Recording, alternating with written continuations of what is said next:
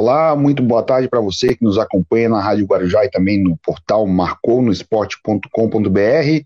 Eu sou o Jorge Júnior e vamos começando o Marcou no Esporte Debate desta sexta-feira, dia 17 de junho, no oferecimento para Orcitec, assessoria contábil e empresarial, imobiliária Stenhouse, Jurerê Internacional e Cicobi. E comigo, nesta sexta-feira, já que sim, o Fabiano Linhares, que está em viagem a São Paulo, está indo levar a Nath. A Nath vai jogar agora no futebol sub-15 de uma equipe paulista. A Nath, que recém completou 13 anos, dando mais um passo na sua carreira, também vai jogar em Curitiba no fim de semana, então o Fabiano não está no programa de hoje. E o nosso Rodrigo Santos está em viagem, está a caminho, deve estar nos ouvindo no 1420 AM da Guarujá, no sentido sul do estado, já que vai a Criciúma, onde vai transmitir hoje à noite, a partir das 7 horas, Brusque, Criciúma e Brusque pela Série B do Campeonato Brasileiro. E começando comigo aqui nesta sexta-feira, vou chamar aqui o nosso repórter, o pessoal chama de Juvena, Matheus Deichmann. Muito boa tarde, Matheus. Boa tarde, Jorge. Hoje a, a, apresentação ficou mais bonita, né? Com, com a gente nessas sexta-feiras. Mais jovial. Sextou, galera, e hoje a gente faz, toca o Marcou junto aí, com muita informação sobre a dupla da capital. É, o Havaí venceu ontem o Fortaleza, a gente teve na transmissão, hoje o nosso Gia Romero também aí com, com é, enfim, né, com, com, dificuldades técnicas, problemas técnicos, teve que levar o seu celular para o concerto e tudo mais, tá é, nas funções lá na Rádio Guarujá. Também mandar um abraço para ele aí, que fez uma grande jornada ontem, mais uma vez, né? Grande profissional nosso Jair Romero. E hoje também é, mais, mais uma, uma perda temporária para o nosso time, mas segunda-feira o Gia já está de volta. E aí, como eu tive ontem lá na, na ressacada, também falar aí um pouquinho do, da vitória do Havaí, também falar desse jogo de sábado do Figueirense contra o Manaus pela Série C. E como a gente vai começar com o Havaí, temos aqui também na nossa participação no Marconi Esporte Debate, Renan Schlickman, colunista do marconosport.com.br, com informações do Leão, do Leão na arquibancada havaiana. Muito boa tarde para você, Renan. Boa tarde, Jorge Júnior. Boa tarde, Matheus Dashman. Me desculpem a voz, né? Eu já estava com a garganta toda arrebentada e ainda fui para a ressacada ontem complementou ainda mais a, a minha situação. Né? Saiu três gols, aí é, também é. Aí a gente toma aquela cervejinha também, né? Aquela coisa. Aí junta tudo, amigo. Agora eu tô com essa garganta, como diz o outro, arrebentada. Mas feliz, feliz pela atuação do Havaí. Mais uma vitória, segunda consecutiva, né? Importante para dar confiança. Acho que foi uma partida segura do Havaí, apesar de tomado dois gols, né? Mas eu acho que o Havaí estava muito consciente em campo, né? Um time muito organizado pelo técnico Barroca. Isso dá segurança. A gente vê o torcedor no estádio da ressacada confiante, né? Mesmo que teve uma sequência ruim, né? Venceu depois o Botafogo e agora vence a equipe do Fortaleza. Uma vitória fundamental, né? Pensando na tabela do campeonato. O Fortaleza é um concorrente hoje direto. O Havaí abre 10 pontos do Fortaleza. Né? Isso é considerável né, num campeonato tão disputado para tirar 10 pontos. O vai ter que dar uma queda muito brusca e o Fortaleza uma sequência de invencibilidade. Então é importante né, esses números aí que o Havaí vem fazendo: 17 pontos, 5 vitórias. É importante ressaltar cinco vitórias porque poucos times, né? Teve em Corinthians, ali o próprio Palmeiras, é, e os demais tudo ali, cinco, muitos com quatro vitórias, então faz diferença lá na frente, na pontuação final, o número de vitórias, né? Para possível permanência do Havaí. Quem sabe o Havaí já esteja brigando por algo maior. Mas pezinho no chão, né? Porque o foco do Havaí é a permanência. Então vamos falar um pouco do jogo do Havaí. Como eu falei, um jogo que eu acho que foi seguro, apesar de tomar dois gols. O Havaí dá uma caminhada boa aí para encerrar né, o primeiro turno, sendo que ainda faltam sete jogos, mas já faz uma, uma boa gordurinha no sentido de pontuação, pensando em permanência na Série A. É, ontem até você veio bem um jogo, fui no jogo com meu filho, com um amigo também, o Serginho. Como tô com a voz tranquila, né? O Renan certamente exagerou mais no gelo via oral, também se empolgou um pouco mais na comemoração dos gols. Então, até acompanhando ali o, bem de perto o trabalho do Matheus, eu fico bem no setor E ali, bem pertinho de onde o Matheus fica, atrás do gol do time visitante, onde acompanhando Fortaleza, né? Me chamou a atenção que o Havaí começou o jogo com bastante intensidade, não deixando o Fortaleza muito tocar na bola, e chegou ali 10, 15 minutos, deu para ver que o jogo virou.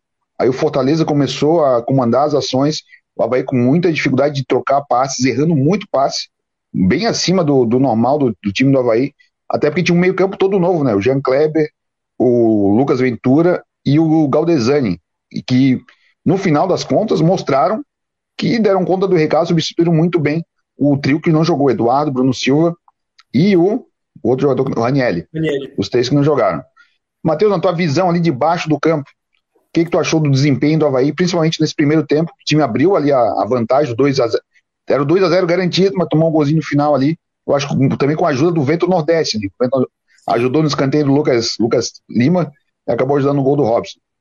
Sim, não, e chama atenção bem isso que você falou, né? Não faltou, não, em nenhum momento do jogo transpareceu apatia de nenhum dos dois times. É, nem o Fortaleza, quando estava atrás do placar, chegou a estar tá perdendo por 2 a 0 correu atrás do prejuízo. O Fortaleza tem um time interessante, tem um time com bons valores, muito bem treinado pelo Voivoda, né? E o Havaí, muito menos. Tomou o gol de empate ali no começo do segundo tempo e logo depois foi para cima e conseguiu o pênalti é, que garantiu a vitória. Para quem está nas plataformas digitais acompanhando os melhores momentos, logo depois de tomar o gol de empate, o Potker já fez a, já, já conseguiu sair ali em velocidade, botou na frente do Boeck. Se o Boeck não faz o pênalti, ia sair o gol de qualquer forma forma. Aí tá passando o primeiro gol do Muriqui, muita, uma jogada bem trabalhada aí do Havaí, é, vindo de trás do lançamento ali, também o Potker que não fez gol ontem, mas deu as três assistências, né? O, quer dizer, sofreu dois pênaltis e deu uma assistência. Então a gente pode dizer que deu as três assistências. Grande partida do Potker, foi inclusive é, eleito melhor em campo na transmissão da Guarujá. O único voto contrário foi o meu. Votei no Cortez, porque anulou o Lucas Lima. Que partida do Bruno Cortez,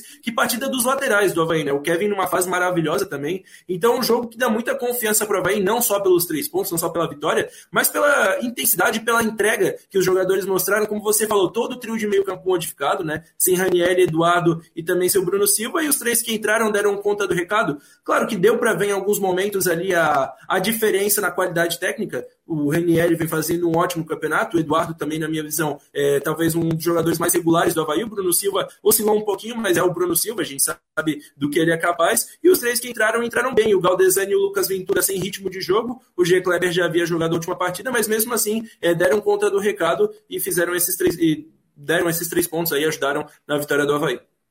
Até antes do Renan complementar, o Havaí fez 12 jogos e somou 5 vitórias. Então é um número muito expressivo de estar tá na frente justamente pelo número de vitórias. Então, Renato, teu apoiado desse primeiro tempo dessa vitória da Havaí ontem contra o Fortaleza 3 a 2 É, então, complementando o que vocês já, já mencionaram, né, o Havaí com esses três esfalques ali na meia cancha, claro que o René já estava atuando como zagueiro, mas ele vinha sendo né, esse trio junto com o Eduardo, com, com o Bruno Silva, e ele realmente o não começou bem na questão dos passes, justamente pela questão do entrosamento. Agora, depois os jogadores começaram a ganhar confiança, eu acho que terminaram muito bem o jogo. Claro, teve substituição depois, entraram alguns jogadores, mas eu acho que até coloquei na, na nossa coluna arquibancada havaiana, foi a vitória do grupo e a vitória da afirmação do Havaí no campeonato da Série A. Vitória do grupo, por quê? Porque o Havaí perdeu jogadores importantes, né, peças importantes, e entraram muito bem os outros jogadores e deram conta do recado. Mas eu até sempre volto a falar, não, isso não quer dizer que o Havaí não necessite de contratações. Necessita, porque a gente está falando de Série A, né? São 38 rodadas. Vai ter muita lesão, vai ter muito jogador suspenso. O Havaí vai precisar de peça de reposição. Por exemplo, se, o Cortez sair, a gente só tem o Diego Matos no lateral esquerdo. Tem o próprio o Colbo, mas o Colbo também não, não vem rendendo, enfim, a gente, não, se ele viesse rendendo, ele teria oportunidade.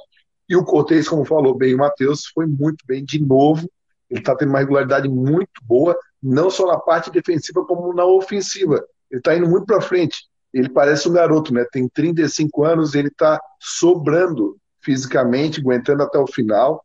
Então, o Havaí é, mais uma vez eu volto a falar, muito organizado pelo técnico Barroca. A gente tem que ressaltar aqui o trabalho do Barroca, né? Porque a, a, os clubes aqui de Santa Catarina têm aquela cultura, né? Que ah, joga série do Campeonato Brasileiro, ah, tem que jogar fechado, joga como um time pequeno.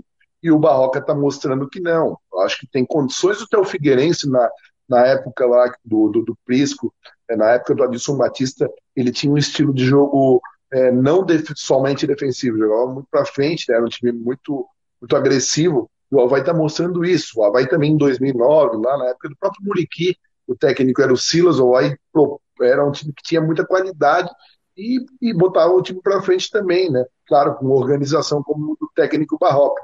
Então, eu acho que o Havaí está no caminho, né? É, tem agora o retorno desses três jogadores para o confronto contra o Fluminense, então o Havaí não tem nem tempo de respirar, né? Já encara o Fluminense às sete horas no domingo no, no Maracanã. Pode ser que o Havaí conquiste um resultado, né? porque o time do Fernando Diniz é um time muito instável, né? Ganha do Atlético Mineiro 5 a 3 aí perde para o Atlético Goianiense em casa por 2 a 0 Mas ainda sobre a partida de ontem, eu quero destacar o William Potker, como falou o Matheus, né?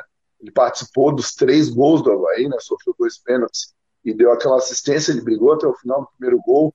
Ele realmente, vamos dizer, que deu, fez a estreia de forma oficial, né? Já tinha jogado, claro, mas ele não tinha rendido tanto como ontem.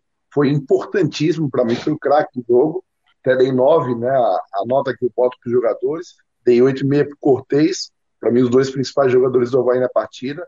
É, a dupla de zaga é, foi bem, mas eu ainda minha preocupação é a bola aérea. Vai tomar muito, muito, tá muito, muito gol de bola aérea.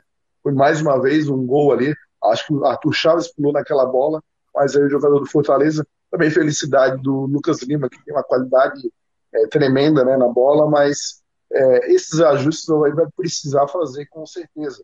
Mas e o Bissoli, né? O aproveitamento do Bissoli nos pênaltis é impressionante. Aliás, eu fiz uma, uma nota na coluna da arquibancada havaiana destacando os pênaltis e o Havaí nessa Série A. E mais uma vez, dois pênaltis. Mas a gente tem o VAR, né? E falando em arbitragem, amigo, que arbitragem do Rafael Klaus, para mim, sensacional. Ele chamou a responsabilidade para ele, apesar do VAR ter chamado naquele primeiro pênalti do, do Potker, ele chamou a responsabilidade e deu pênalti. Um cara que tem muita confiança, eu acho que é um hábito da Copa do Mundo, né? O brasileiro que vai para a Copa do Mundo. É, não está na Copa à toa, né? Não está na Copa à toa. Então ele fez uma partida muito tranquila, é um hábito seguro. Eu acho que é mais ou menos nesse nível que a gente espera, né? É, de atuação. Então, outro destaque, a gente tem mania só de criticar a arbitragem, então a gente elogia, e não é só na, não é só na derrota e na vitória, não. É, o Havaí já teve vitórias contra o Botafogo, eu até falei aqui no Marcou Debate, quando o Havaí ganhou contra o Botafogo, eu reclamei daquela aquele lance de expulsão do Erisson, que deu uma cotovelada no, no Raniel e não foi expulso. Critiquei, o Havaí venceu. Então é isso, eu acho que o Havaí está no caminho. Parabéns aos quase 9 mil torcedores que compareceram à ressacada. Eu critico ainda, eu acho que torcida, não, não criticando quem estava lá, criticando quem não foi na ressacada, porque era mais também. É, era uma oportunidade acima de 10 mil, né? Mas tudo bem, eu acho que aos poucos o torcedor vai resgatando aquela confiança, ó, vai estar tá mostrando dentro de campo, eu acho que vai ter tudo aí para fazer uma Série A segura e permanecer na elite.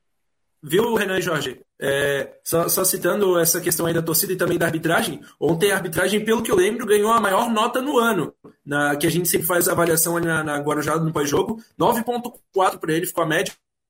É, o Jean e o Décio, se não me engano, deram 9, mas realmente uma baita arbitragem do, do Klaus, porque ali quando, quando o pênalti, quando o VAR é chamado ali para revisar o pênalti, Cara, parece de, que eles tentam de todas as formas tentar mostrar, ah, não, ó, olha de outro ângulo, vê se não foi pênalti e tal. E ele manteve, manteve a decisão, manteve a coerência do que ele viu no campo, e mesmo com, com aquele VAR caça-pênalti que a gente vive falando, que, que existe no Brasil, ele foi lá e poucos árbitros no Brasil teriam é, esse, esse peito para manter a decisão de campo, acertada a decisão, e o primeiro gol do Havaí surgiu daí. Antes de, de também falar da torcida, é, destacar a atuação do Vladimir, né? Que teve que substituir o Douglas aí, entrou muito bem. O Vladimir passa muita segurança na bola aérea quando ele sai ali. Ele sai muito muito firme na grande área, é um, um baita goleiro. É, fez quando, quando o jogo estava 0 a 0 ainda, numa falta próxima à grande área do Robson, uma porrada. Ele fez uma boa defesa, uma, uma defesa saltou, saltou no ângulo, jogou para escanteio.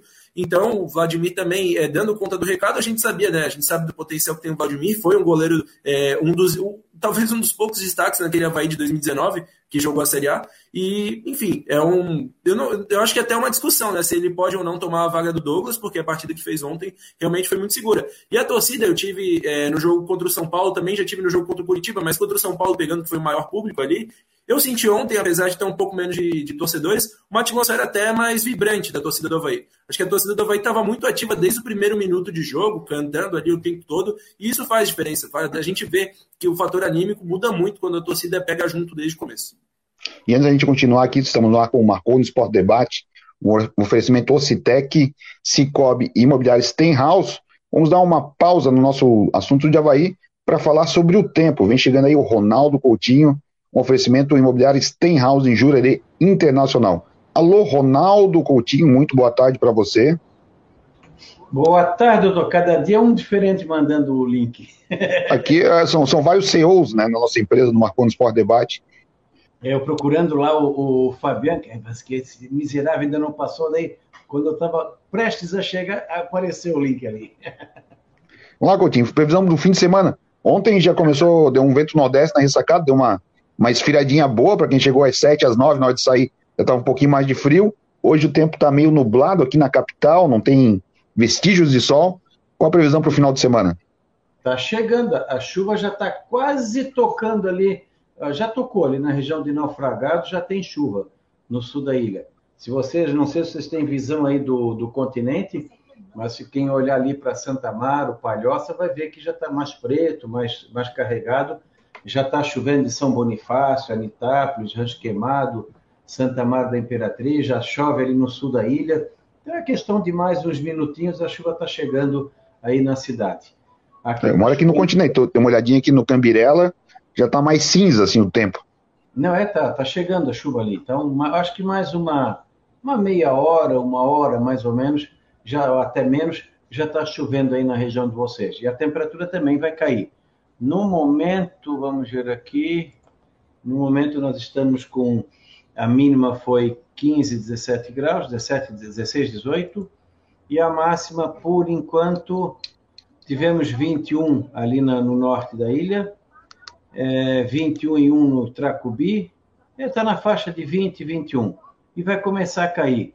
No sul do estado já caiu, aqui também, aqui eu estou com 13 graus e 8, e a tendência de chuva agora à tarde, alguma trovada e queda na temperatura. Mas melhora, é, é, é, bate, é bate e volta. A chuva vem agora e começa a melhorar na, no final da madrugada. Sábado já pode amanhecer com tempo bom ou rapidamente melhora. Provavelmente sábado amanhece aí com 10, 8, 11 graus e à tarde provavelmente não passa muito dos 17, 18 graus com vento sul.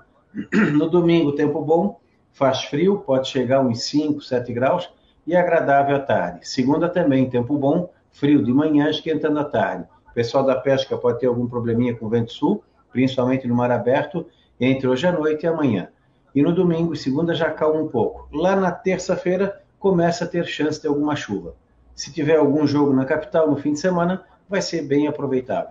Tem só um clássico amanhã, Guarani de Palhoça e Atlético Catarinense pela Série B. Aqui no Renato Silveira, aqui ó, o Márcio Oliveira Coutinho acertou novamente. Já tem alguns pingos aqui no balneário. Está é, chegando, a chuva já está chegando aí. Não, para o jogo no fim de semana é bom. Se for da tarde, vai estar com uma temperatura bem civilizada. Coutinho, e para quem vai para a festa do Pinhão, eu e o Renan já fizemos muito isso na, na adolescência, hoje em dia já, já larguei essa, essa vida. Para quem vai subir a serra. Faz tempo. Faz tempo. Não, vai, vai ser com tempo. É, a fe... Olha, a festa do peão, o pessoal não tem o que reclamar. Tu vê, começou acho que quinta-feira retrasada. O primeiro final de semana bom, a semana inteira bom. Só agora que vai ter o único dia de chuva é essa sexta-feira. E mesmo assim, na hora do show, da meia-noite para frente, é capaz de já ter parado de chover. E vai estar tá frio. E aí quem for no show de sábado para domingo, domingo para segunda, vai pegar a temperatura perto ou abaixo de zero. Ah, então tá Hoje certo. à noite lá, lá em Criciúma, né? Tem Criciúma e Brusque também às sete da noite, né? Nosso colega. É, ali, é, é, tá lá... ali não dá para descartar alguma chuva. E vai estar tá friozinho. É, mas lá é tudo coberto, pelo menos. É um fio que vai pegar aí pro, pro pessoal. Imagino que um grande público novamente no Heriberto Wilson.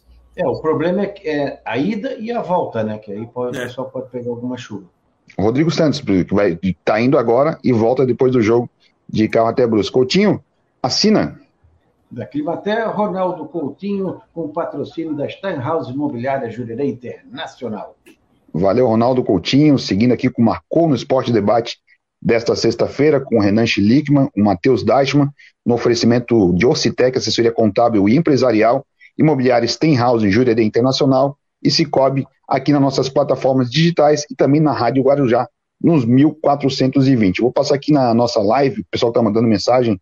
Quem curtiu no, no, Facebook aqui, o Edson Carlos, mandou um coraçãozinho, Ivonete Alaide Caetano, Paulo Controsa, Marcos Aurélio Regis, Tiago Roberto também conosco, o Rafael Brida, o Tiago Roberto fala sobre o Potker, o Gustavo Rosa dá o boa tarde, assim como o Cacetais da Jovem Pan, dizendo que esse juvenil tem futuro, acho que é para ti, Renan. É.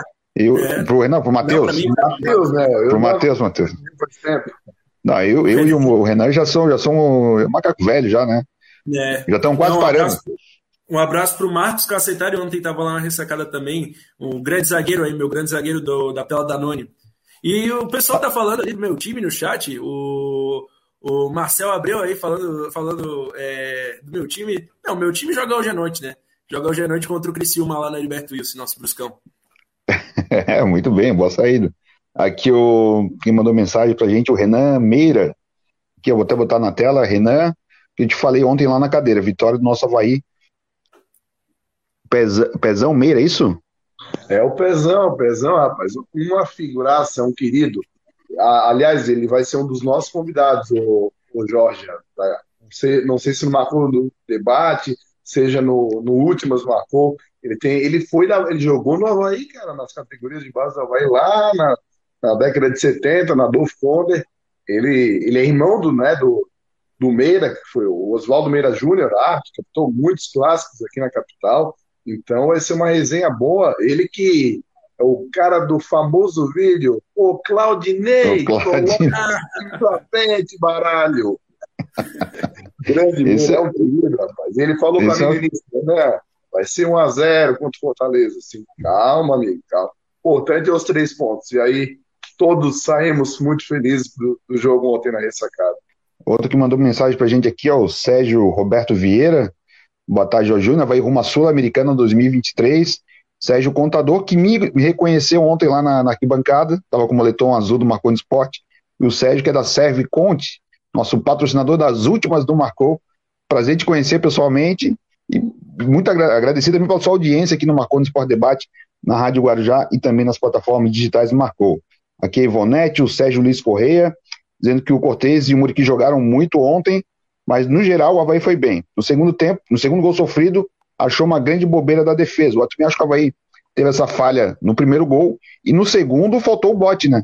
O Moisés ciscou, ciscou, o Bressan na frente dele, tinha gente chegando por trás que podia tentar, mas também tem o receio do pênalti, né? De um biquinho ali, o cara cai e desaba, é, poderia dar, dar pênalti, né, Renan? É, não dá para tirar o mérito do Moisés, ele tem muita qualidade, é a característica dele, né? Ele acha espaço, ele né, acaba entortando o zagueiro, mas eu acho que faltou o bote ali, até porque tinha uma cobertura maior, não era só um jogador ali, tinha mais dois jogadores ali na marcação, então acho que faltou o bote, mas vamos dar mérito também para Moisés, que inclusive é daqui da, da Santa Catarina, natural de Morro da Fumaça, jogou, começou nesse Luz, depois se destacou no Concórdia, e aí a Ponte Preta foi lá e buscou ele, e agora está jogando a Série A e Libertadores é, pela equipe do Fortaleza. Mas falando ainda do, do Havaí, o, Jorge, é, já pensando no jogo contra o Fluminense, é, retornam ali, né, Raniel, Eduardo Silva. Agora é o seguinte, é, com a volta do Bressan, né, é, vamos ver se ele vai, provavelmente ele retome os três volantes mesmo como vinha durante todo o campeonato, porque o Raniel vinha sendo improvisado, entre aspas, na zaga, no lugar do Bressan. Então, automaticamente, né, fica ali Bruno Silva, Eduardo e Raniel, é, os três volantes para encarar a equipe do Fluminense. Eu acho que vai ser bom, porque eles já são é, já estão bem entrosados. Ó, vai ganhar com isso. E eu até, Jorge, é, quando iniciou o jogo, ali, os 15, 20 primeiros minutos, o Havaí não vinha bem, como tu colocou, errando muitos passos. Eu falei, nossa, como era importante nesse jogo o Jean-Pierre. Mas chegou no final do jogo, nem fez falta apesar que é um jogador que o Havaí está tá investindo, né, um valor alto, pelo que a gente tem de informação, ele recebe metade do Havaí, metade do Grêmio, no total ele recebe 320 mil, mas o Havaí pagaria, né, paga 160 mil, uma informação que a gente tem, não sei se é oficial, mas é um jogador que deveria estar né, tá aparecendo, mas está no departamento médico, né, É, era uma expectativa muito grande em torno desse nome, desse jogador, pelo que fez no Grêmio, né? E agregaria, mas por enquanto está dando conta do recado quem está jogando. Isso é bom para o Havaí, né? É, então, o jogo do Fluminense, é, o Havaí vai jogar tranquilo, né? Sem pressão, isso é importante. Quem joga com pressão é o Fluminense, porque teve um jogo contra o América Mineiro em Minas, com um jogador a mais, durante quase o jogo todo e não conseguiu o gol. Então vai precisar vencer se, se expor contra o Havaí. O Havaí pode né, fazer um pega-ratão, como se diz na gíria do futebol, fazer um jogo de contra-ataque aí com o Potker, que agora fez esse jogo, pode estar com mais confiança para o Havaí fazer jogo em transição, quem sabe. Beliscar um pontinho seria muito bem-vindo, porque depois o Havaí encara, meu amigo, nada mais, nada menos que o Palmeiras no domingo que vem, né? Na ressacada, aí provavelmente a casa vai estar completamente cheia, ressacada, e depois o Cuiabá, é, dois jogos na ressacada em sequência. Então o Havaí é bom que tente somar um pontinho no Rio, porque se vier um ponto com o Palmeiras, amigo, é para comemorar. O Palmeiras está sobrando. O Palmeiras está sobrando, é muita qualidade, é muita Palmeiras é onde a porca torce o rabo, né? Até eu, ontem foi avassalador contra o Atlético Uniense. E esse, esse jogo de domingo do Havaí contra o Fluminense pode ter o desfalco do Muriqui, que saiu no intervalo. É, o pessoal com, comentou ali no grupo do Havaí, vai ser reavaliado hoje para ver se viaja amanhã para o Rio de Janeiro. O Havaí terminou o jogo com um ataque totalmente modificado, né? Vinícius Leite na esquerda, Renato, Renato. Né? Copete e Morato. O Vinícius Leite entrou depois, né? Entrou no meio, no lugar de o, o, Renato, o Renato entrou ontem, eu, eu achei curioso, assim, porque o, ele botou o Renato antes do Morato, antes do Copete, não botou o Marcinho de novo, né? O Marcinho que foi contratado ali no, no começo da Série A, me chama atenção um pouco a falta de utilização dele, né? Será que, é, como, como disse o René, ele, uma característica mais aproximada do GPR, claro, sem a mesma qualidade, mas às vezes para melhorar numa qualidade de passe, ele manter a posse de bola na frente, me chama um pouquinho a atenção essa falta de utilização aí do Marcinho. Bem. Não, já que tu, a gente vai te liberar aqui para a gente mudar a nossa pauta, vamos falar do Figueirense que joga amanhã contra o Manaus. Tua, o teu palpite, o teu sentimento para esse jogo de domingo aí contra o Fluminense é um jogo que tu falou em um pontinho, mas eu acho que nesse caos total ali que é o Fluminense, que a gente não sabe o que vai acontecer no jogo, que consegue fazer vencer bem o Atlético Mineiro, depois perder para o Atlético Goianiense, empatar com um a mais contra o América Mineiro, acho que é um jogo que Havaí consegue dar o, é o jogo do Piquinho. Com certeza, esse é o famoso jogo do biquinho. Aliás, uma das únicas vitórias do Havaí em 2019 foi contra o Fluminense do Maracanã, 1 a 0 Gol do João Paulo, de pênalti, se não me falha a memória. Isso, o Havaí ganhou esse jogo, né? O Havaí era uma arrancada, mas não deu arrancada nenhuma. Mas o Havaí, é isso aí. O Havaí tem totais condições hoje de chegar lá e vencer o Fluminense no Maracanã. O Fluminense vai jogar na pressão, vai precisar da vitória. O Fernando Diniz já está pressionado já não seria, não é normal, não é, seria anormal o Fernando Diniz ser pressionado. Então o Fluminense é, tem jogadores, né, que são fazem a diferença. O Theo Ganso está tendo oportunidade jogando mais agora. Tem o Caio Paulista que foi criado do Havaí. Então assim, eu acho que o Havaí tem totais condições se jogar de uma forma que vem jogando de forma concentrada, né? É tranquilo no passe que o Havaí anda errando muito passe, isso aí faz muita diferença, né? Porque uma Série A e também não enfeitar tanto. Eu vou dizer enfeitar por quê? Teve aquela do Copete que eu acho que ele não enfeitou, ele foi realmente azarado, perder aquele gol na cara do gol naquele jogo contra São Paulo. Aí teve aquela do Muriqui, né, contra o Atlético Goianiense que tentou de letra. E ontem o Renato, apesar a gente não está falando aqui porque o Havaí ganhou o jogo, mas o Renato tentou ali um uma, é um voleio e acabou isolando a bola tudo bem, se a bola entra também, tá todo mundo falando, pô, que golaço. Então, é, esses enfeites numa Série A, às vezes é complicado. Então, a vai ter que ser inventar menos possível, seu objetivo e tentar, quem sabe, os três pontos. E um ponto também não é nada ruim. Um abraço, meus queridos. Valeu, Renan. O Renato ali confiou nas bicicletas que ele já aplicou e conseguiu dar na ressacada. Aí eu acho que ele botou fé que dessa vez sairia um, sairia um golaço, mas acabou derrapando. Valeu, Renan. Renato Bom fim de semana para ti, né? Isso. Na Torre do Acesso, mas eu acho que a primeira Série A que ele joga pelo, pelo Havaí, né, Jorge? Ele sempre sai. Ele sobe é? e sai. Sobe e sai, né? E agora, agora tá jogando a Série A também. Ontem jogou o segundo tempo inteiro, né? Entrou no intervalo ali o Renato. É, enfim, né? Vamos mudar, ô Jorge? Vamos, vamos mudar. Deixa eu até abrir aqui. Vamos começar com esse assunto que me mandou aqui agora. Deixa eu, deixa eu compartilhar a tela aqui para o nosso. O nosso, quem está nos assistindo, o nosso ouvinte vai ouvir a gente falar sobre, né? Está na Rádio Guarujá, deixa eu botar aqui na tela para quem está acompanhando a nossa live. Essa informação, Renan, pode falar. O, pois é, né? Lá no Instagram do, do Marcou no Esporte, é, acho que foi do nosso colega Israel Córdova, né, Jorge? Isso. Nosso, nosso amigo aí Israel trazendo a informação que o CRB, é, que, que detém os, os, direitos aí do, do Meia Maicon, ex-figueirense, o Maicon que jogou é, no Figueira em 2010, subiu para o Figueira em 2010, também jogou 2011, grande meio campo, é, fez parte de um grande meio campo ali junto com o Igor e com o Túlio, né? Torcedor do Figueirense tem, tem um grande, uma grande saudade desse meio campo. Poderia estar vindo do CRB aí um, um, é, uma saída do, do Galo é, de Maceió para vir ao Figueirense, para essa disputa de Campeonato Brasileiro da Série C. Lembrando que para a Série C não precisa de janela de transferência, como ele está na Série B, não tem nenhum é, limite de jogos, então, informação aí é, lá no Instagram do Marco no Esporte, que o Maicon poderia estar vindo ao Figueirense. Me chama um pouquinho essa informação, é, me, me, me chama um pouco a atenção essa informação, viu, Jorge? Porque foge um pouco do, do perfil de contratação que, que, a gente imaginava, que a gente projetava para essa Série C. Claro, o Figueira é, trabalha com oportunidades de mercado e essa é realmente uma oportunidade, né? O Maicon, que tem um, uma passagem é, muito boa aqui no, no Figueira, né? Jogou muito bem lá em 2010, 2011, mas é um jogador mais experiente, se não me engano, tem 35 ou 36 anos, teve seus, seus momentos de glória ali, foi titular na campanha é, do Grêmio em 2017, onde foi campeão da Libertadores e vice do Mundial. E, enfim, né? Claro, tem, tá em ritmo de jogo, tá bem fisicamente, poderia vir e já assumir a vaga no, no time. Mas aí também ia jogar no lugar de quem? Será? Claro, o Maicon, a carreira não tem como comparar com o Oberdan, não, tem, não, não existe, né? Não existe comparação. Será que o Maicon hoje no time do Figueirense agregaria mais do que o Oberdan hoje, né? Não, não, falando de carreira, porque aí, aí não, tem, não, tem, não tem disputa. Mas hoje, será que ele joga mais que o Oberdan?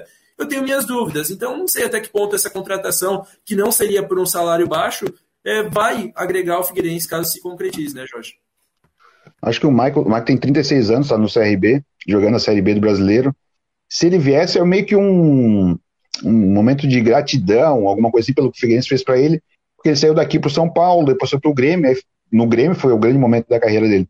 No Figueirense ele foi muito bem, foi um jogador diferenciado mesmo no, no, no período que jogou no Figueirense, tanto que foi para o São Paulo, empresariado pelo Eduardo Urana, levou só, não só ele, o Edson Silva, teve mais gente que foi depois junto com ele, depois foi para o Grêmio, fez toda uma carreira vitoriosa com Libertadores, com, com Copa do Brasil, tudo com o Grêmio. Só que nesse time do Figueirense, se a gente for parar para pensar, o Renan, o Figueirense tem, ainda tem uma carência maior no ataque do que no meio. Mas o Michael traria qualidade, uma qualidade acima da média para esse meio campo do Figueirense.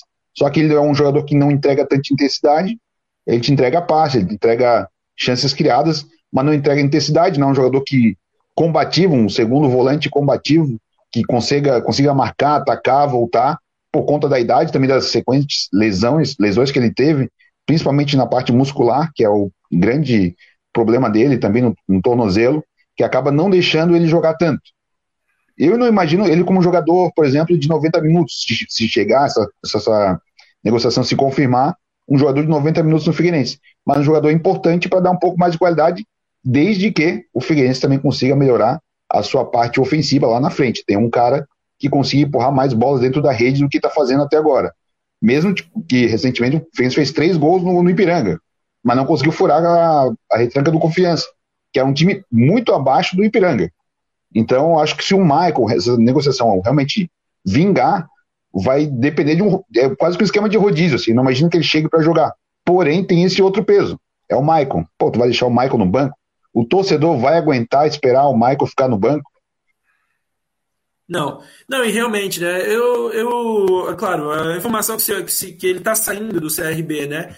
Enfim, tem que ver se vai haver algum tipo de negociação com o Figueirense.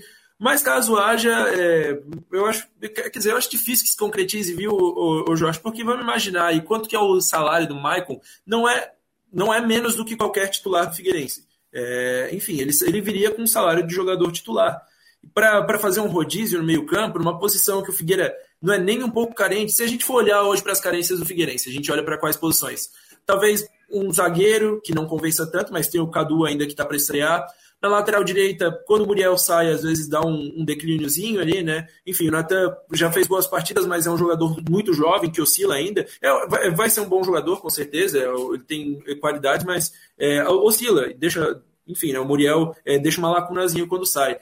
O Oberdan é um jogador com característica única no Figueirense. Quando ele saiu da última vez, o, o Júnior Rocha improvisou o Cauê por ali, até é, se saiu bem, mas o Oberdan, claro, é acima da média nesse time do Figueira. E a camisa 9, essa é óbvia, né? Essa é a ânsia de todo torcedor figueirense. Até no último jogo, o John Clay fez essa função, o Gustavo Ramos já chegou a fazer essa função também, porque o Gustavo Henrique e o Marlisson é, não estão conseguindo desencantar. Os dois juntos têm só três gols é, na Série C do Campeonato Brasileiro e jogaram é, muito tempo para fazer esses gols. Então a média deles é baixa é, no ano e também no, no, Brasileirão. Até o Gustavo Henrique deve jogar né, nessa partida aí contra o, o Confiança e a gente é, contra o Manaus, perdão, é, no, amanhã às 6 horas da tarde lá na, na Arena da Amazônia.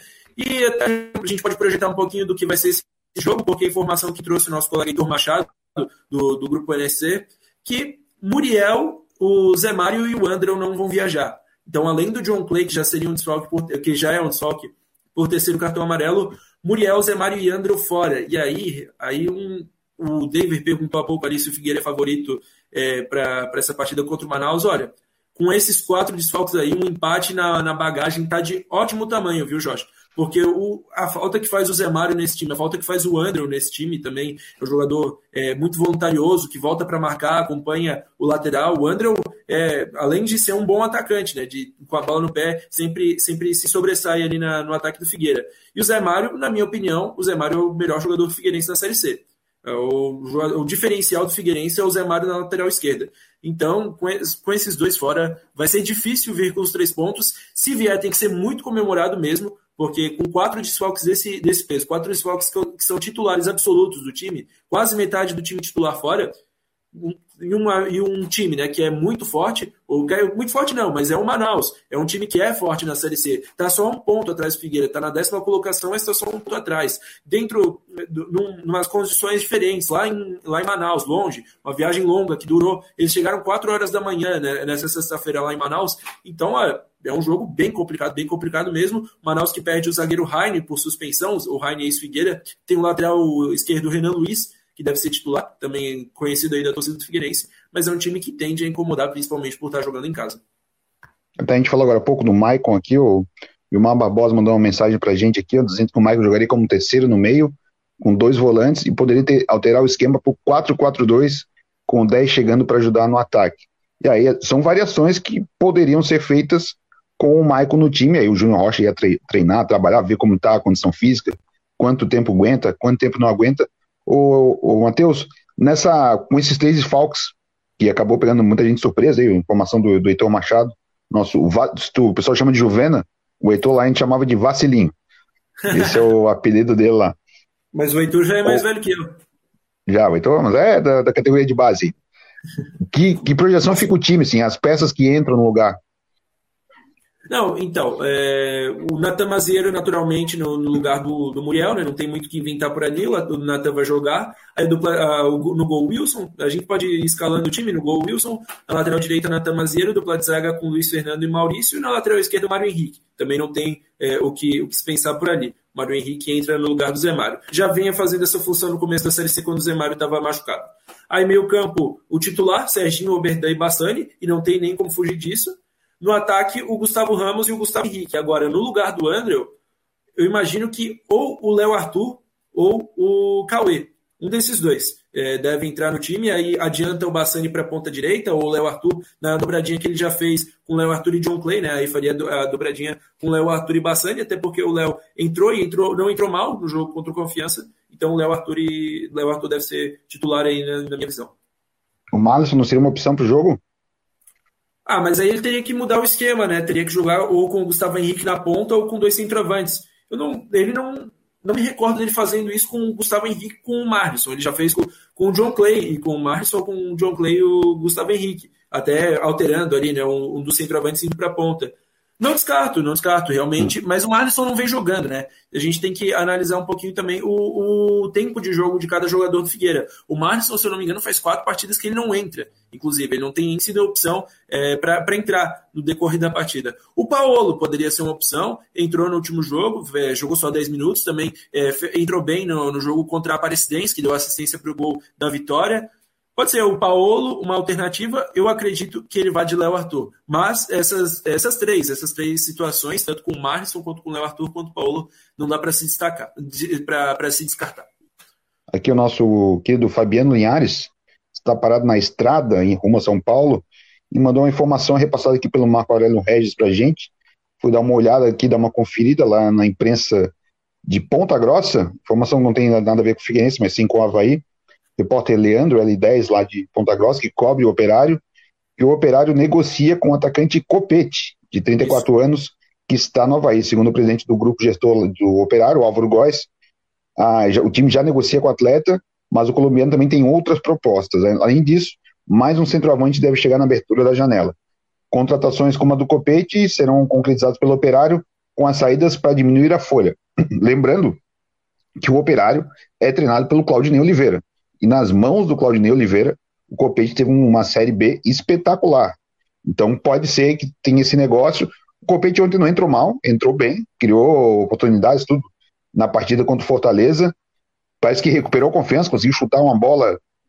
Não foi um chute perigoso, mas conseguiu finalizar uma bola para o gol. Parece que voltou confiança, conseguiu driblar, foi importante, segurando bola no ataque.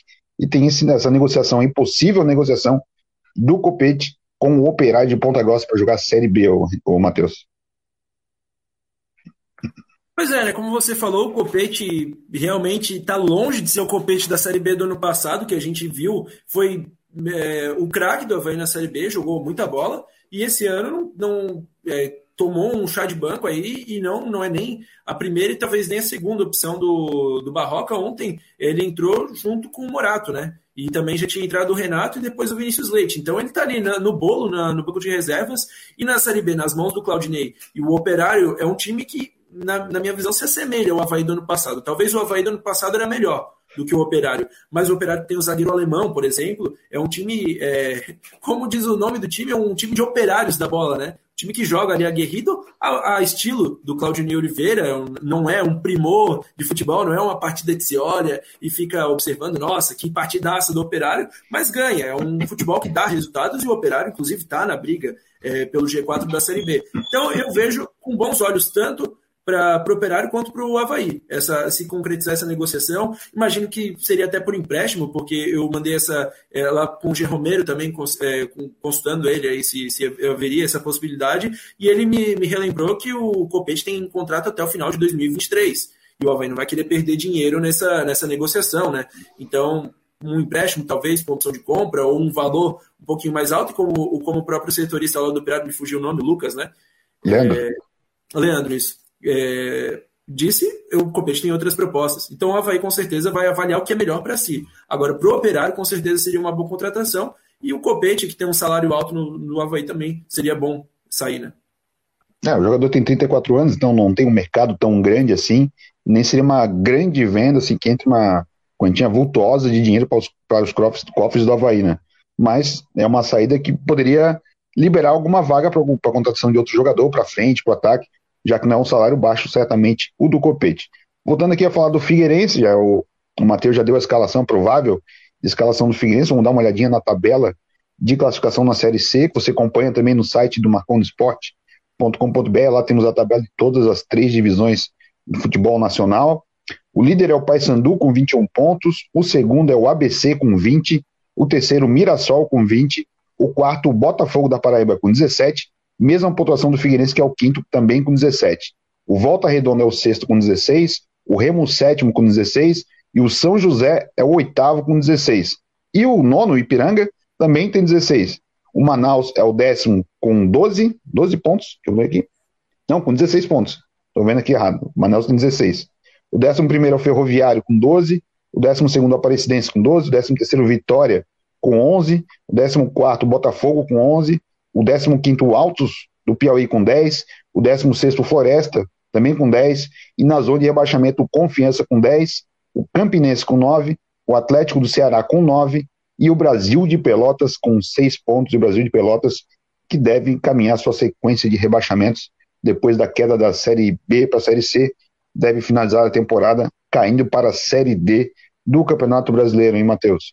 Exatamente, né? O Brasil, é, que, que foi ano passado foi disparado lanterna da, da Série B até antes do Gersinho Testoni chegar. O, se não me engano, na vigésima rodada, o Brasil de Pelotas estava ainda com 10, 13 pontos, estava mal. É, o Chavante.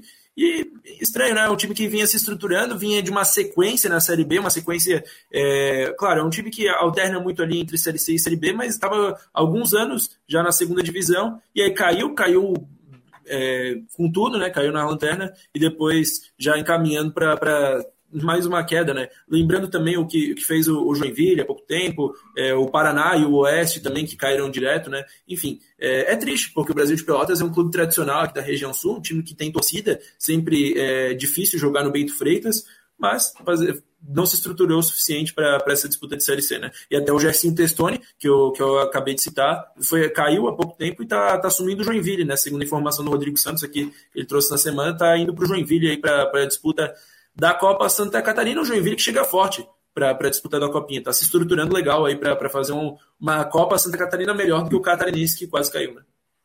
É, o Figueirense vai jogar a Copinha também, né? Já está confirmada a participação do Figueirense e vai para disputar, para buscar o bicampeonato e a vaga na Copa do Brasil, né, Matheus? Com certeza, e para o Figueira é fundamental. E eu vejo o Figueira como amplo favorito para essa disputa de Copa Santa Catarina, porque vem fazendo uma boa Série C, é, é, oscila ainda, não, não convence 100% o torcedor, mas é um time melhor do que o do ano passado. É, é nítido, assim, é só olhar para o que a gente vê de entrega do time no campo. O time de hoje em dia é bem, bem melhor do que o time que disputou a Série C do ano passado que ainda era melhor do que o time que ganhou a copinha depois, né?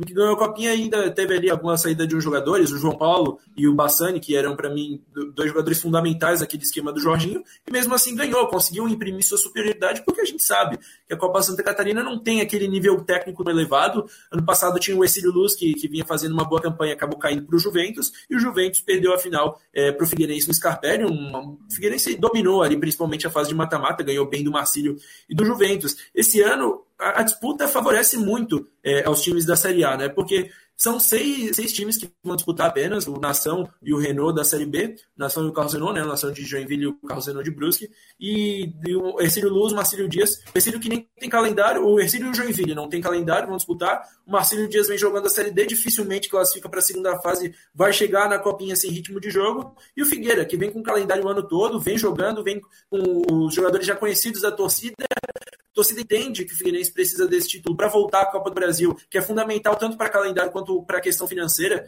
no ano que vem. Então, chega muito forte, chega como amplo favorito. Na primeira fase, deve revezar os jogadores, a exemplo do que está fazendo o Criciúma agora, com as disputas é, simultâneas aí da Série B do, do Brasileiro e do Estadual. No, na primeira fase, vai jogar com um time alternativo, na segunda fase, vai botar o que tem de melhor e a tendência é vencer. Claro mata-mata é difícil, a gente não sabe o que pode acontecer. O Figueira tem uma dificuldade aí para jogar contra o Joinville, por exemplo, que é um adversário histórico, um rival histórico, talvez o segundo maior rival do, do Figueirense na sua história, mas ainda assim é o favorito na minha visão. Aí estamos no ar com o Marconi Esporte Debate, oferecimento de Ocitec, assessoria contábil empresarial, imobiliário Stenhouse, Júlia Internacional e Cicobi, aqui no marconesport.com.br e também nos 1420 da Rádio Guarujá. E para a gente continuar falando de Figueirense, que é o jogo de amanhã, que tem transmissão, já tem escalação de quem vai fazer o jogo, Matheus? Eu sei que tu tá. É, eu, eu também sei, mas eu, agora, agora eu vou, te, eu vou ficar te devendo essa. Eu imagino que é o Miranda. Eu imagino que o Claudiano Miranda que vai estar no comando e o Rodrigo Santos no domingo para Havaí Joinville e o Genilson Alves comentando também. Eu imagino que, que seja essa escala, tá? Mas eu não vou te dar 100% de certeza ainda. Não, Havaí Fluminense, domingo, Havaí Fluminense. A gente vai isso, te convidar isso, aqui para falar, para falar, isso, para falar do Figueirense aqui. Nosso colunista no Marconi Esporte, o Henrique Santos, está com a gente. Boa tarde, Henrique. Boa tarde, Jorge. Boa tarde, Matheus. Boa tarde aos amigos do Marconi Esporte. Satisfação estar falando com vocês novamente para falar um pouquinho sobre o Figueirense. Estava acompanhando aí o Matheus falar sobre a Copa Santa Catarina e o Figueirense é amplo favorito e até diria que seria um, um tropeço gigante caso não conquiste o bicampeonato que daria novamente a vaga para a Copa do Brasil agora em 2023. Mas aí a gente pode conversar aí ao longo dos próximos meses, já que a competição está programada somente para agosto. Acho que o ideal agora mesmo é focar na Série C, porque o acesso para a Série B aí dá um respiro muito grande para o Figueirense, para suas contas, enfim. Aqui o Coutinho falou ainda há pouco da previsão do tempo. Aqui no é. Jardim Atlântico já está chovendo. Aqui em São José também, no centro, histórico, no centro histórico de São José aqui está chovendo bastante também. Já começou a chover um pouco mais forte, já molhou meu passeio no centro agora à tarde. Ô ah, Henrique, ah, amanhã eu... amanhã só, Henrique... só amanhã, só amanhã. É, só amanhã de manhã que vai dar. Mas também sábado de manhã, para quem vai para o centro, está cada vez mais impossível de estacionar, achar um lugar para parar. Até nos estacionamentos pagos são lotados. O pessoal está curtindo, aproveitando o centro. Antes que a gente eu faça a pergunta aqui para o Henrique, tem um ouvinte ontem que mandou pergunta da peixaria aqui do continente que vende o filé de tainha. Que eu falei que comprei aqui a 30 reais o quilo. Fiz aqui em casa para quem faz tainha e não quer o cheiro, aquele, festar a casa, para quem mora em apartamento principalmente. É o Pescados Mafra, é o nome da, da, peixaria que tem ali no Estreito, bem próximo ao Sacolão do Estreito, para quem vem na Pedro de Moro, em direção aqui à Marinha. Ali no Pescados Mafra é, é de graça, assim, não, não, não tem jabá nenhum. Eu pago lá pelo peixe, não tem jabá nenhum. Então é ali que eu compro filé de tainha. E para quem quer, quer provar essa iguaria, é muito bom e vale bastante a pena. Henrique, amanhã o Figueirense pega o Manaus lá em Manaus. É um jogo difícil, o adversário está colado no Figueirense ali, 16 pontos. O Figueirense tem 17. O Figueirense tem três desfalques, como o Matheus falou agora há pouco pra gente. Que expectativa que tu tem para a partida? É, na verdade, como, como, o Matheus sinalizou agora com os dedos, são quatro desfalques, né? principalmente os dois laterais. O Muriel e o, e, o, e o Zé Mário, que são os alicerces da, da defesa do Figueirense. O Muriel até o jogador que fica um pouco mais plantado, enfim, o jogador, como o pessoal diz agora, jogador mais posicional, e o Zé Mário, que é um jogador que muitas bolas, principalmente as bolas paradas, passam por ele, né? Porque ele bate muito bem na bola, ele cruza muito bem, ele bate falta. Então são dois desfalques bem consideráveis para o Figueirense aí nesse sábado às 18 horas. Não vai ter também o Andrew, cara, porque aí, aí foi uma surpresa. O Andrew, acho que junto com o Oberdan, são os dois melhores jogadores do Figueirense e dá aquela válvula de escape ali, principalmente pelo setor esquerdo.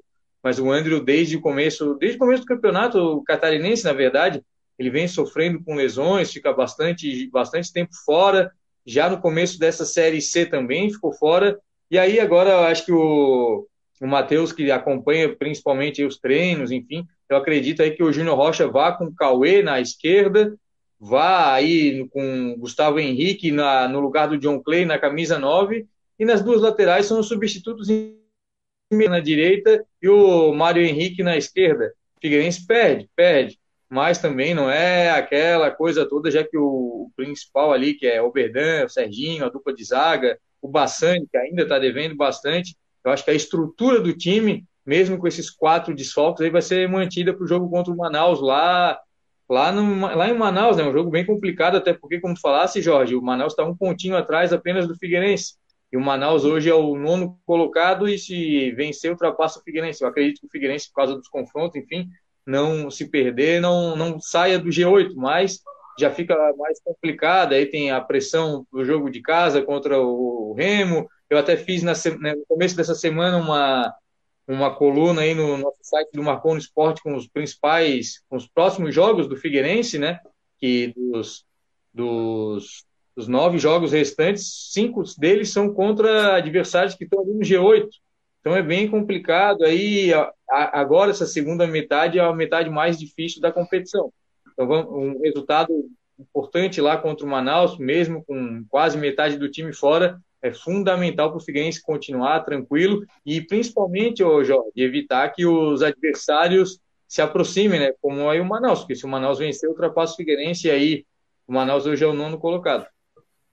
É, uma situação ali tá, tá bem embolada, assim, do décimo para frente, e o Figueirense tem que somar pontos fora, porque deixou passar algumas vitórias em casa, né? Essa vitória contra o, o Confiança era um jogo para ter ganho, né? Contra o Ipiranga de Erechim, que estava ganhando até o final, estava com 3 a 1 estava ganhando até o final. Esse jogo contra o Confiança, se o Figueirense soma aí mais quatro pontos nesses dois jogos, hoje, se eu não me engano, estava aí na liderança da competição. Dia 21. É. Eu, eu, eu, vou concordar um pouco ali com o Henrique, porque esse jogo contra o Confiança não dava para ter desperdiçado a vitória. teve um volume de jogo bom, teve um. um é, tá, jogou bem, inclusive, merecia ter ganho. Contra o Ipiranga, o empate, o, resultado do empate não é ruim, mas a circunstância é, porque tomou um gol no último minuto. E aí, poderia, se tivesse vencido pelo menos um desses dois jogos, vamos dizer, poderia até se dar o direito de perder esse jogo contra o Manaus, porque não faria tanta diferença. Agora, com, é, tendo de, deixado esses quatro pontos no caminho nas últimas duas rodadas, dá para a gente falar isso, deixou realmente os quatro pontos no caminho porque o Figueira merecia ter vencido os dois jogos, ele se, se vê na obrigação de pelo menos segurar o empate contra o Manaus. E vai ser uma tarefa difícil pelos quatro desfalques, principalmente pelos dois laterais, como disse o Henrique, e, e, e até nessa, nessa tendência de escalação, Henrique, eu vejo talvez o, o Rodrigo Bassani sendo adiantado para o Marinha da frente, é, jogando ali pela ponta direita, e o Léo Arthur entrando no meio, como ele fez no Catarinense com o John Clay e Léo Arthur. Eu não, eu não acho, é, mas, não acho que seja a melhor solução, mas pra, eu acho possível. Só para relembrar, teve um jogo agora, eu não me lembro qual jogo, acho que foi até no Scarpelli, que ele usou essa, essa alternativa, o Bassani, o Léo Arthur e o Figueirense. Então, a única derrota do Figueirense na Série C, o Figueirense não jogou bem, os dois não jogaram bem. Eu acredito que pelas características do time que ele tem feito, ele não vai tirar um jogador de velocidade da ponta, entende? Então, por mais que o John Clay esteja jogando como falso 9, ele bota um, 9 fixo da, da, área ali, que é o Gustavo Henrique, mas com, e é um jogador que ele gosta também, que é o Cauê, que vai, volta, não é? Eu, tanto o Léo Arthur quanto o Bassani não têm essa mesma mobilidade, então eu acredito que o, que o Júnior Rocha vai manter a estrutura do time no 4-3-3 com dois pontas até porque ele está com o lateral esquerdo reserva, vamos dizer assim, por mais que o Mário Henrique já tenha jogado várias vezes aí nessa Série C, mas eu acredito que ele vai continuar com o Cauê ajudando ali no setor defensivo, enfim, aquele vai e volta de, do ponta moderno hoje em dia, vai botar, vai continuar com o Gustavo Ramos agora na direita e na esquerda, aí na esquerda não, na, na central ali com o Gustavo Henrique. Eu não, eu não acredito, sinceramente, que ele vá com Bassani e Léo Arthur. Eu acho que seria fugir das características que ele tem mantido o Figueirense desde o começo dessa Série C. E, e único, como tu bem falasse, contra o Mirassol, o único jogo que ele tentou essa alternativa com os dois jogadores, com o Léo e com o Bassani, o Figueirense perdeu e foi a pior partida do Figueirense aí, talvez, nessa competição. É, foi, foi o adversário que, que, que, colocou mais dificuldades para o Figueirense, não deixou o Figueirense jogar, né? e também pelo, pelos erros próprios do, do time contra o Mirassol. Já estamos chegando aqui perto das duas da tarde. Matheus, então a programação do fim de semana é o jogo do Figueira amanhã e faz também o Fluminense no domingo, a Bahia Fluminense? Não, só desse, nesse final de semana, só o Figueirense amanhã e folguinha no domingo, aproveitar um pouquinho. É, e aí também durante a semana, na, aí na, na, programação da TV Barriga Verde, com o jogo aberto SC, e na semana que vem, aí sim, aí sim, Série A, não jogar só vai Palmeiras, mas só no final de semana que vem também com o Figueirense e Remo. Então, é, nesse sábado, para você que quiser acompanhar o jogo da Série C, Figueirense e Manaus, no microfone da Guarujá, Claudionir Miranda, aliás, o, é, o Claudionir Miranda deve narrar esse jogo, eu não sei ainda. Então é melhor, melhor não, não palpitar, né? Eu deixo pro Edson Curso fazer a escala e aí sim divulgar na programação da Rádio Guarujá, que você pode seguir ligado aí durante a tarde também durante a semana. Valeu, Jorge, Henrique, foi um prazer estar com vocês. Um abraço e até segunda-feira, hein? Valeu, Matheus Henrique. Tua programação hoje é caipirinha? Não, hoje é vinho. Caipirinha semana que vem. Tá certo. Teu, pra, pra gente encerrar aqui, teu palpite pro jogo de amanhã? Sábado é sagrada a caipirinha. É, o, palpite para amanhã é 1x0 Figueirense, gol do Gustavo Henrique. Ah, tá. Somando três pontos tá bom, não importa quem faça o gol. Ah, então, um estamos... tá bom, mas três é melhor. Não, três é melhor, sempre, né? Estamos encerrando aqui o Marcou no Esporte Debate com oferecimento de Orcitec, assessoria contábil e empresarial, imobiliária Stenhouse e Cicobi. Vem chegando aí a Flávia do Vale com tudo em dia. Acesse o marconesporte.com.br. À noite tem últimas do Marcou comigo ou com o Fabiano. Não sei que eu tenho um costelar, não sei como é que a gente vai negociar o programa de hoje, de hoje. Mas fica aí segunda-feira, Marcou Mas na segunda-feira, Marcou Esporte Debate estará de volta para você aqui na Rádio Guarujá e também nas plataformas digitais do Marcou.